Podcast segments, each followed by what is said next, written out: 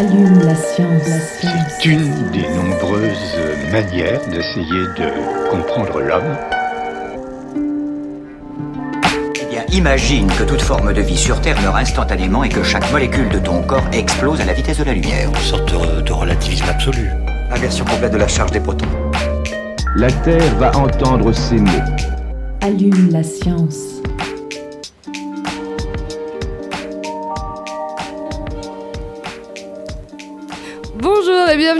Et toutes dans Allume la science, l'émission qui vous branche chaque semaine sur l'actualité des laboratoires de l'université et de ses partenaires.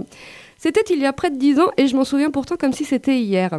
Ce jour-là, mon médecin que je consultais pour une énième pyélonéphrite, une, une infection du rein relativement douloureuse, mon médecin donc m'annonçait que l'antibiotique utilisé jusque-là ne fonctionnait plus.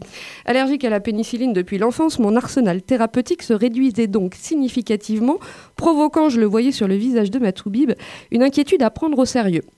Je repartais donc pour cette fois avec dans la poche une ordonnance pour un traitement antibiotique qu'une infirmière viendrait donc m'injecter pendant deux semaines. Costaud quand même. Mon affaire s'est finalement bien arrangée avec la découverte un peu tardive que je n'avais jamais finalement été allergique à la pénicilline.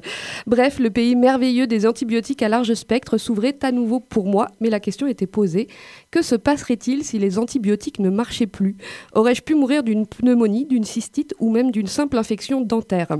Aujourd'hui, l'antibiorésistance provoquerait environ 12 500 décès en France, 33 000 en Europe. Selon la Haute Autorité de Santé, elle pourrait devenir la première cause de mortalité au monde d'ici 2050, avec plus de 10 millions de décès par an si rien n'est fait d'ici là. Au passage, malgré une légère baisse depuis 10 ans, la France reste un des pays plus, un des plus grands consommateurs d'antibiotiques. Alors oui, c'est pas automatique, mais ça reste un tic. Cette consommation excessive peut-elle jouer un rôle dans le développement des, des résistances? Sommes-nous davantage touchés que nos voisins européens, africains, américains? Y a-t-il d'autres facteurs capables d'expliquer l'amplification de ce phénomène? C'est notre sujet du jour. Une étude publiée dans la revue eLife fournit de nouveaux éléments pour mieux comprendre la répartition à l'échelle mondiale des gènes de résistance à une catégorie d'antibiotiques et fournit quelques pistes pour contrôler ce phénomène qui pourrait devenir la crise sanitaire la plus pré- préoccupante des prochaines décennies. Avec nous pour en parler dans le studio de Divergence, Stéphanie Bédom, bonjour. Bonjour. Donc vous êtes chercheuse au CEF, le Centre d'écologie fonctionnelle et évolutive, et une des auteurs donc, de ce papier intitulé en français L'écologie plus que la consommation d'antibiotiques est le principal prédicteur de la distribution mondiale des, anti- des enzymes modificatrices des aminoglycosides. C'est dur aujourd'hui. donc euh, avec moi pour mener cette interview comme chaque semaine, à l'Imperio.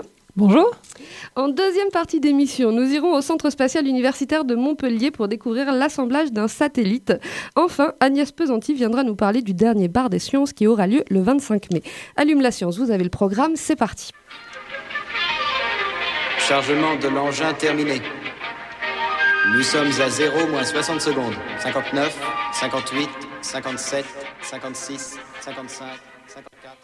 Donc Stéphanie Bédom, votre étude, elle porte sur la résistance à une famille d'antibiotiques en particulier. Donc je les ai pas cités en intro, mais ils s'appellent les aminoglycosides. Euh, donc ils servent à quoi ces antibiotiques et pourquoi vous les avez choisis eux pour faire cette étude?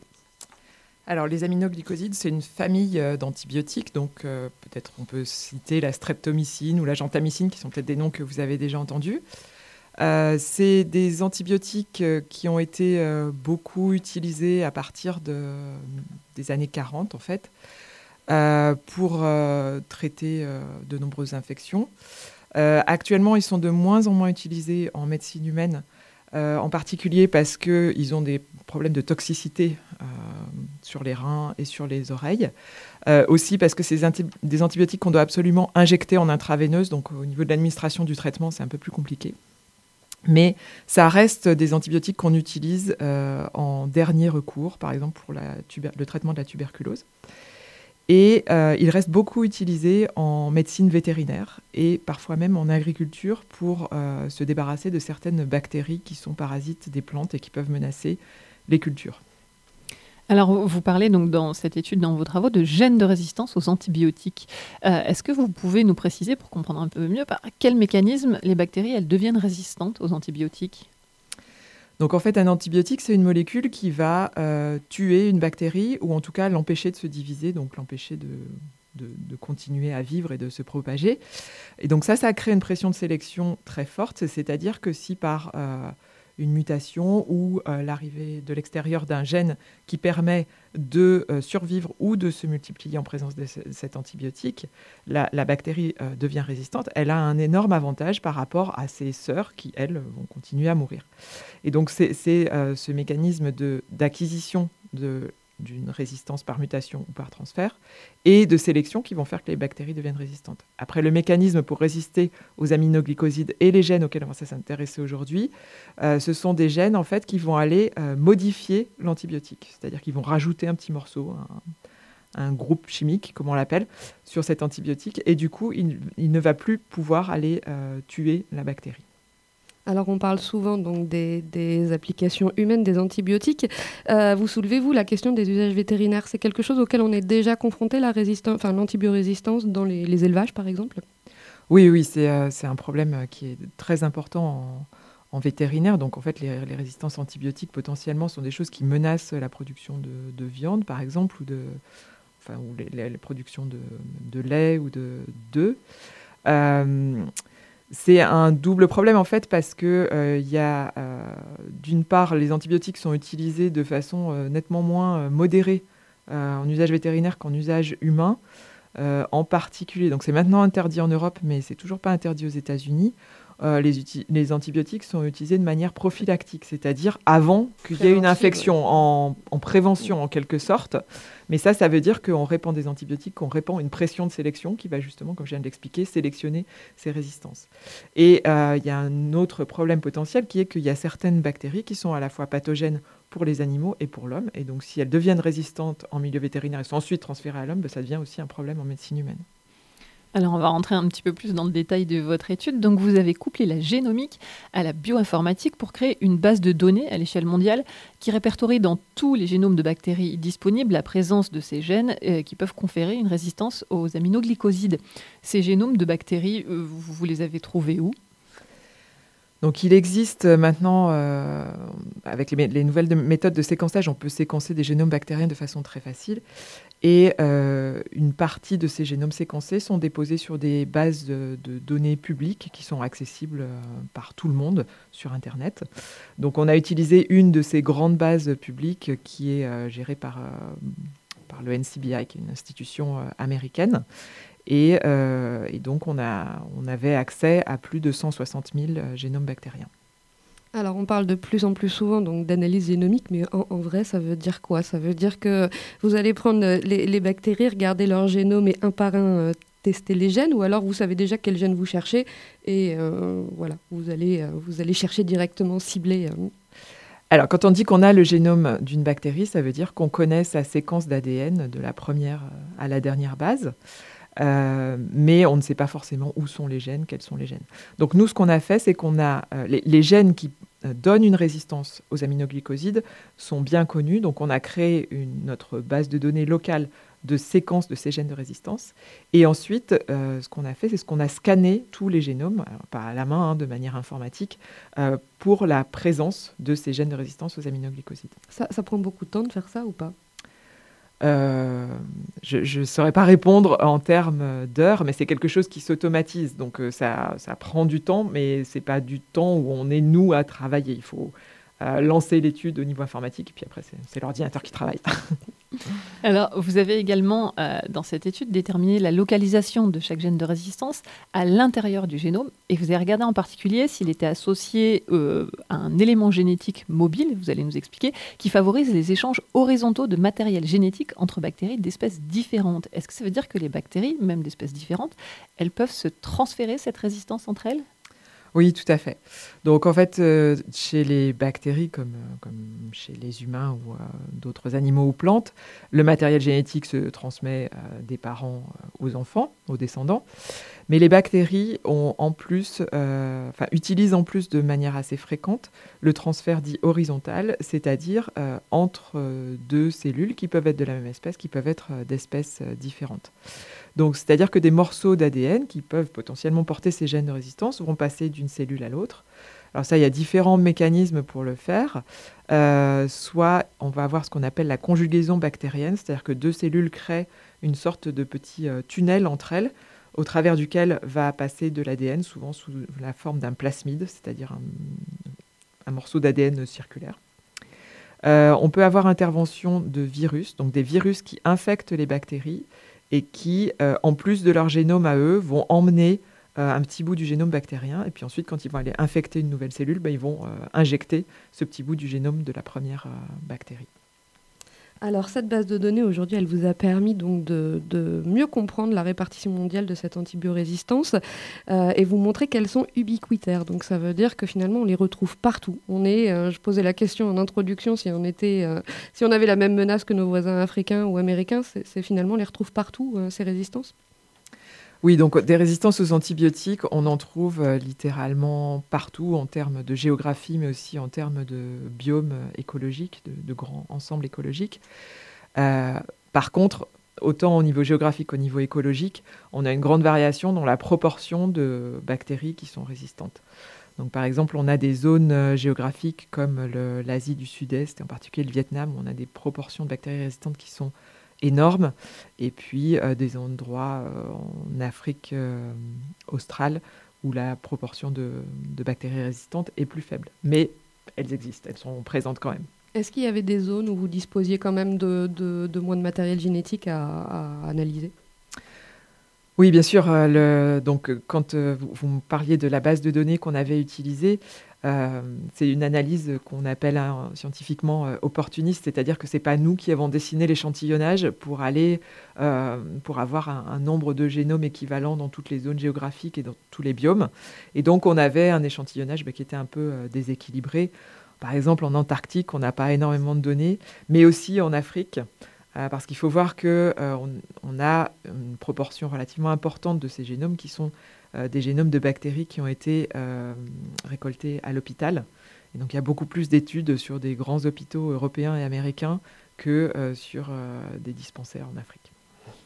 Alors vous dites dans cette étude qu'au fur et à mesure du temps, le nombre de façons de résister aux aminoglycosides augmente. Est-ce que ça veut dire qu'il y a de nouveaux gènes de résistance qui apparaissent dans le temps? Alors, ce qu'on voit dans nos données, ce qu'on est capable d'identifier dans nos données, c'est la première fois dans le temps, puisque à un génome est associée une date, en fait, on sait quand est-ce qu'il a été échantillonné, on peut dire euh, dans ce jeu de données qu'on a, la première fois où on voit tel gène de résistance, c'est à telle date. Ça ne veut pas dire que le gène de résistance euh, n'existait pas avant. C'est simplement que dans le jeu de données qu'on a, on, il n'est pas présent. Mais les bactéries, euh, ça fait très longtemps qu'elles existent. Il y a dans une autre étude, les gens ont trouvé des gènes de résistance aux antibiotiques euh, dans le permafrost, euh, dans des, strates du sol qui euh, dataient de, plusieurs dizaines de milliers d'années, donc bien avant qu'on utilise des antibiotiques en thérapeutique. Il faut savoir que les antibiotiques, au départ, c'est des armes de lutte entre bactéries pour lutter pour l'acquisition d'un territoire, en quelque sorte. Et donc, dès que ces antibiotiques ont été produits, ben, par les mécanismes évolutifs, on a eu aussi des résistances qui sont apparues. Donc, des résistances aux antibiotiques, il y en a depuis très très longtemps. Probablement, on ne peut pas vraiment dater. Par contre, euh, elles se sont propagées de plus en plus à de plus en plus d'espèces bactériennes, et en particulier vers des espèces bactériennes euh, qui, sont, euh, qui sont pathogènes pour l'homme. et donc, au fur et à mesure du temps, depuis qu'on a commencé à utiliser les antibiotiques en thérapeutique, on a vu de nouvelles formes de résistance qui sont apparues dans ces espèces pathogènes, mais aussi dans des espèces plus liées aux animaux. Alors euh, justement, vous avez montré avec des approches statistiques que sur cette période de 97 à 2018, en Europe, la consommation humaine et vétérinaire d'aminoglycosides, c'est un facteur qui finalement contribue assez peu à expliquer les variations des fréquences de résistance. Donc c'est peut-être pas, comme on en parlait au début, juste l'abus d'antibiotiques qui, crée ces résistances? Alors l'usage et l'abus euh, d'antibiotiques est clairement une pression de sélection qui va favoriser euh, la, propagation de bactéries résistantes, qui va favoriser le transfert horizontal, donc que de, nouvelles espèces deviennent résistantes. Euh, ensuite, ce qu'on voit euh, sur cette phase, donc à partir du milieu, à partir des années 90 en fait, qui est à peu près le moment où on a vraiment pris conscience qu'il fallait faire quelque chose et ne plus prescrire à tout va. on voit que c'est pas forcément parce qu'on a réduit cette prescription et cette consommation qu'on a eu une chute de, la proportion de bactéries résistantes. Et euh, ça, ça ne veut pas dire qu'il ne faut pas faire attention à la consommation. Simplement, ça veut dire qu'il y a d'autres facteurs qui rentrent en ligne de compte. Et euh, pour que enfin, on a parlé tout à l'heure des, des plasmides, par exemple. Sur les plasmides, on va avoir par exemple une résistance aux aminoglycosides, qui est celle qui nous intéresse aujourd'hui, mais souvent il y a d'autres gènes de résistance. Donc si on réduit la consommation d'aminoglycosides, mais qu'on ne réduit pas la consommation de pénicilline, eh ben, on va continuer à favoriser la présence de ce plasmide et de façon indirecte à favoriser la présence de, de résistance. Donc c'est beaucoup plus compliqué que juste la consommation de l'antibiotique concerné. Ce que vous avez montré aussi donc, dans cette étude, qui est, qui est plus euh, surprenant en tout cas pour des, un public non averti, c'est que euh, le flux de marchandises et de personnes, elle favorise justement donc, euh, les- cette résistance. comment ça fonctionne?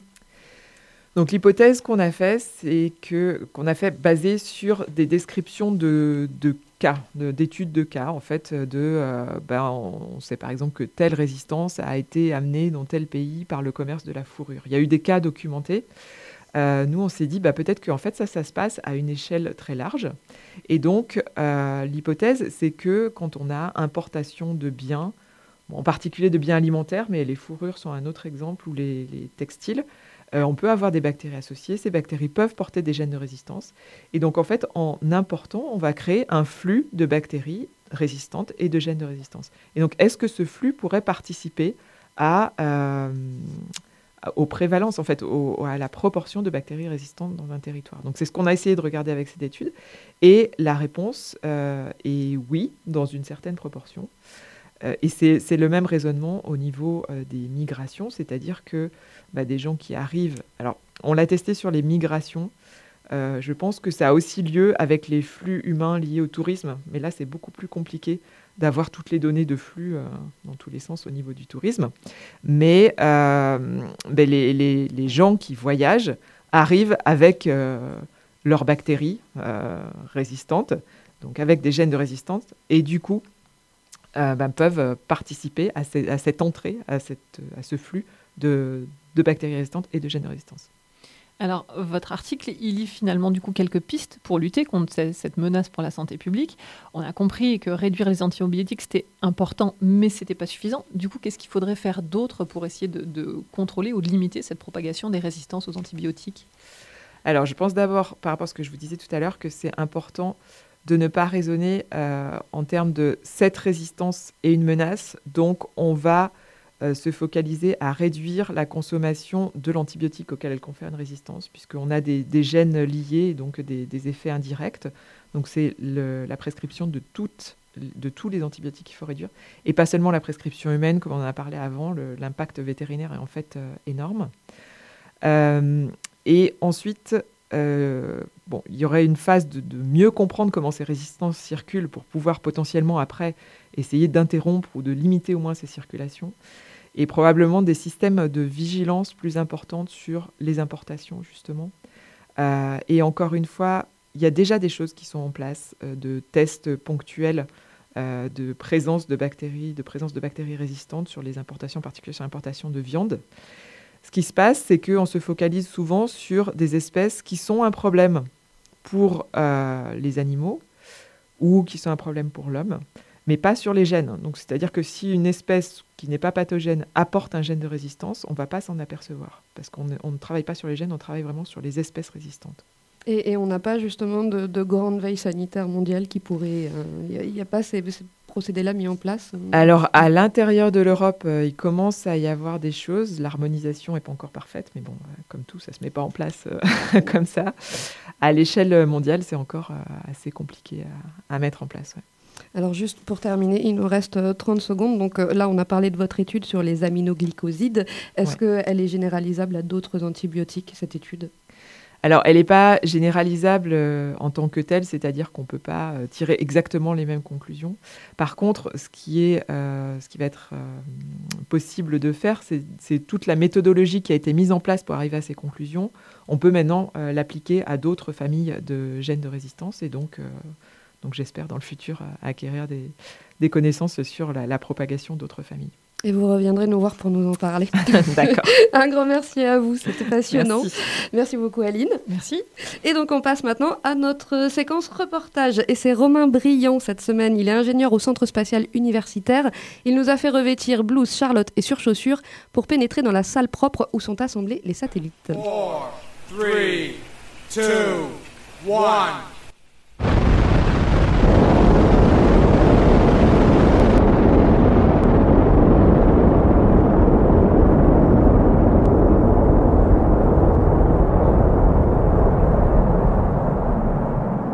Donc, euh, Romain Briand, je suis ingénieur au Centre spatial universitaire de Montpellier et je suis responsable des activités d'assemblage, d'intégration et de test sur tous les projets satellites. Donc des gants, une blouse, des surchaussures, une charlotte, un masque, on se trouve où exactement? Là, on est dans la salle propre du CSUM. C'est un environnement qu'on dit contrôlé. On essaie de contrôler un maximum bah, tout ce qui est euh, lié à température, hygrométrie, euh, nombre de particules. Tout ça pour avoir un, un environnement contrôlé pour pouvoir travailler sur les satellites qui vont partir en orbite. On est en période de vacances là, donc c'est très calme, mais vous êtes nombreux à travailler dans cette... Parce qu'elle elle est grande cette pièce, on ne l'a pas décrite, mais... On a à peu près 100 mètres carrés, qu'on peut être euh, plus d'une dizaine hein, à travailler sur les, sur les satellites. Il faut euh, éviter d'être trop nombreux, parce que plus on est nombreux, plus on génère de particules. Ici, chaque paillasse est dédié à un projet particulier. Donc ici c'est la paillasse de Robusta 3A qui est un satellite 3 unités, un CubeSat 3 unités qui va partir euh, l'année prochaine en, en orbite. Alors juste pour décrire pour les auditeurs, donc un CubeSat 3 unités, ça fait à peu près quelle taille? Donc ça fait 340 mm de hauteur, donc c'est vraiment tout petit, hein, c'est la, la taille d'une boîte à chaussures. Celui-ci va être assemblé très bientôt, il n'y a pas encore les, les cartes électroniques euh, complètement euh, assemblées. Donc il est, il est entièrement composé de cartes électroniques en fait, le, le satellite? Alors voilà, le satellite c'est un condensé d'électronique. Cha- Chaque, carte a- électronique a, a un rôle bien défini. Il y a une carte qui permet de gérer la télécommunication, une carte qui permet de gérer la, la puissance, le stockage d'énergie. Et on a également beaucoup de pièces mécaniques qui permettent de faire le lien entre les cartes. Ici donc euh, il manque encore à assembler les dernières cartes et à faire les tests fonctionnels pour vérifier que toutes les cartes euh, fonctionnent correctement. On ne le ferme que quand on a testé toutes les cartes, c'est ça? On fait des tests euh, avant de fermer le satellite, mais également après. Il faut vraiment qu'on teste dans la configuration finale du satellite parce qu'il y a tellement d'ensembles électroniques que suffit de rajouter une pièce que ça ne peut ne fonctionner différemment. Ça arrive ça des fois? Ça arrive très souvent. Une carte qui peut fonctionner toute seule sur paillasse peut ne pas fonctionner intégrée dans le satellite avec d'autres cartes. La dernière fois que je suis venue, on avait fait le FlatSat. Donc là, en fait, c'est c'est l'étape d'après. Exactement, le FlatSat c'est un modèle de satellite qui est dépourvu de, de pièces mécaniques, donc ça permet de tester des cartes indépendamment les unes des autres. Lorsqu'on valide le FlatSat, on peut ensuite passer à la version avec les pièces mécaniques, donc les modèles de vol ou des modèles euh, d'ingénierie. Une fois que tout ça est assemblé, on fait des tests un peu plus poussés comme des tests en vide thermique, des tests en vibration qui permettent de simuler soit l'environnement spatial, soit l'environnement du lanceur. À côté, on a une autre salle propre où sont situés des gros équipements de test qui sont le pot vibrant et le caisson de vide thermique. Ce sont ces équipements-là qui nous permettent de tester les satellites en vibration et en cyclage thermique. On refait des tests fonctionnels derrière. Si le satellite répond, on peut dire qu'il est qualifié et validé et dans ce cas-là, on peut le livrer au lanceur. Donc il va y avoir deux lancements de satellites en septembre, c'est ça? Voilà, tout à fait. Alors cette année, on attend deux lancements, projet Enso et euh, Djibouti, Djibouti 1A. Donc ce sont des, des CubeSats euh, 1 unité, ceux-là qui font 10 cm de côté et 10 cm de, hauteur. C'est un, voilà, c'est un satellite qui est composé de, cellules solaires sur les, sur les faces extérieures, composé d'antennes. Ce satellite-là est destiné à partir sur une orbite basse, c'est-à-dire environ 400 ou 500 km d'altitude. Et euh, donc il va partir sur un lanceur qui partira en fin d'année. Alors là, ce qui est intéressant dans la salle propre, c'est que comme on a plusieurs projets qui sont euh, à différentes phases de- de- d'assemblage, donc on vient de voir euh, Djibouti 1A qui est finalisé, prêt à être livré au lanceur. On a ici Djibouti 1B qui donc lui va être lancé un petit peu plus tard et qui est toujours en phase d'assemblage.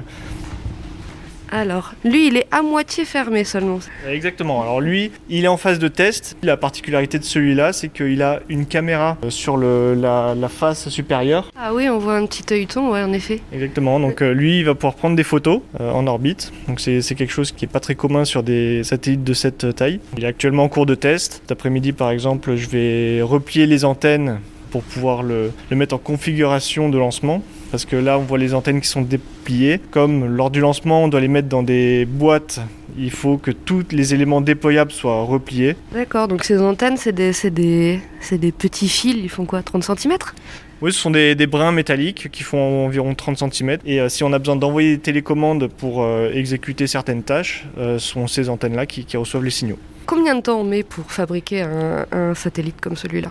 Alors le mot fabriquer, c'est pas un mot qu'on utilise beaucoup dans le spatial. Nous, on parle vraiment d'assemblage et d'intégration. Intégration, c'est un terme qui signifie d'assembler plusieurs sous-systèmes fonctionnels entre eux pour qu'ils puissent marcher ensemble. L'assemblage ou l'intégration dure quelques mois seulement. C'est pas le plus long dans le projet parce que il y a avant évidemment tout un temps de développement, donc un développement numérique. On va avoir un temps de développement d'autres euh, modèles. Donc ça, ça peut prendre un peu de temps parce que comme c'est la première fois qu'on va allumer les cartes entre elles, il va y avoir pas mal de débugage ou de, de choses à corriger. Et la dernière phase, donc l'assemblage et l'intégration du modèle de vol, euh, dure, euh, voilà, ça peut durer de quelques semaines à quelques mois.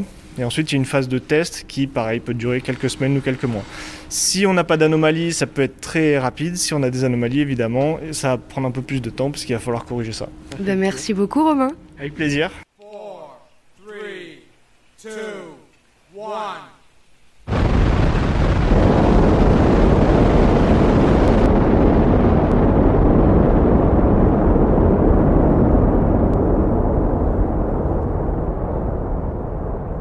Et je reçois maintenant notre invité des trois dernières minutes et c'est Agnès Pesanti, responsable de la culture scientifique à l'Université de Montpellier qui vient nous présenter le prochain bar des sciences qui aura donc lieu le 25 mai à 20h30 à la brasserie Le Dôme sur le thème Un bébé à tout prix. C'est bien ça Agnès?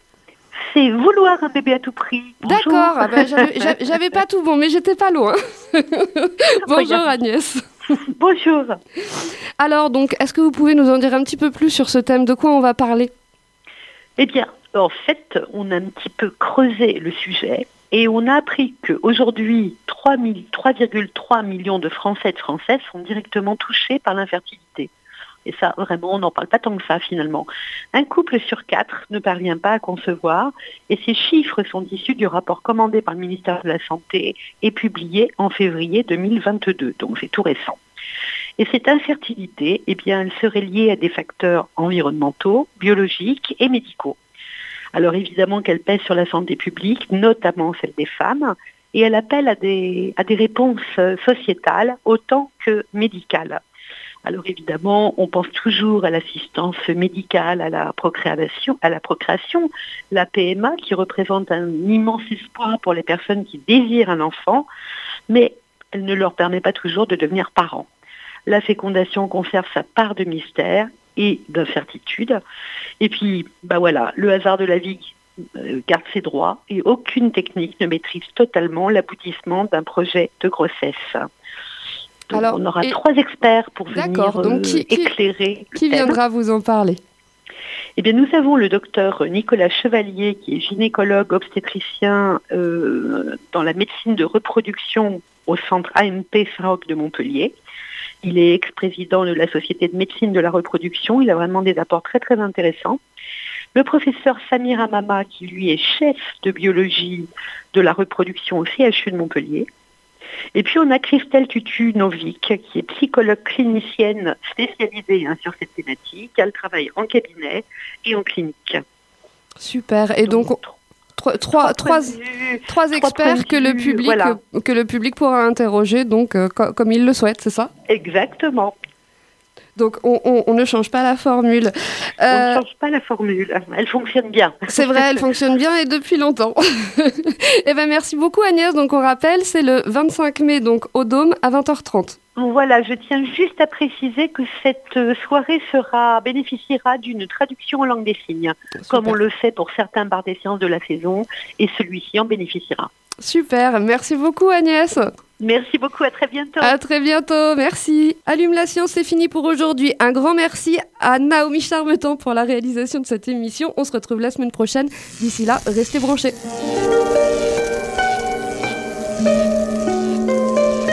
Allume la science. La science. C'est une des nombreuses manières d'essayer de comprendre l'homme.